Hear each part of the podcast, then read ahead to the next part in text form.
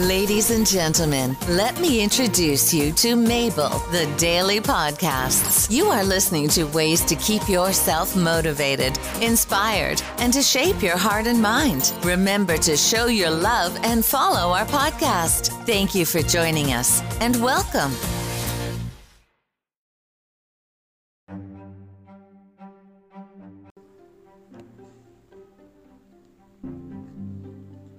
And hear hmm. from Rebecca Salinas, digital journalist. And you can find this in ksat.com. She says, Ted Cruz, after challenging Joe Biden's electoral college win, says we must come together. Can you believe that? Let's read this.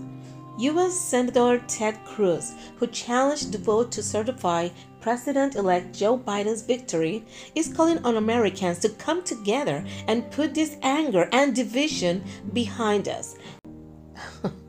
now he's telling this that we have to put everything behind us, and after he was the one who started it. And you can see this in dallasnews.com. It says, Ted Cruz accused of abetting sedition and inspiring pro-Trump riot by resisting Biden's victory.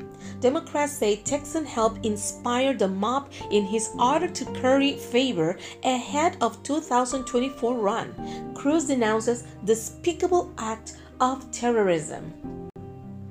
Although it was clear that President Donald Trump inspired the insurrection at the Capitol on Wednesday, Democrats pinned some of the blame on Senator Ted Cruz too, accusing him of promoting sedition and lawlessness by promoting Trump's lies about election fraud. But he did emerge as one of the two most ardent Senate advocates for blocking Congress from affirming President elect Joe Biden's Electoral College victory, demanding a 10 day delay.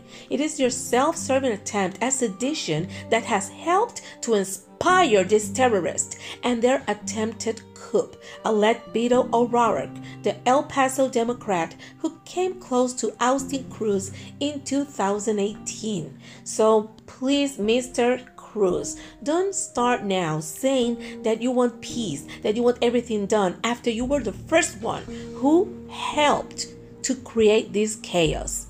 Don't be such a hypocrite. I hope you really mean it, but I don't trust you anymore. And he's not the only one there's another senator that helped to this chaos. This is written in CNN.com, and this guy also helped to this chaos.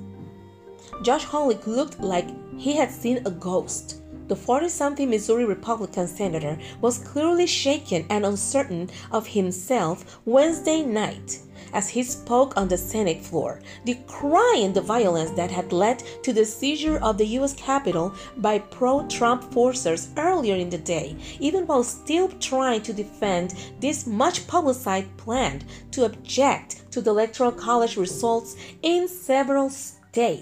Now you got like a ghost. Now you got pale, huh? What about that? What about that, Josh Hawley? Now you're feeling what your words created. You and Ted Cruz. You were working as pawns for Donald Trump and see what you have accomplished. These two should be banned from keeping working in the Capitol.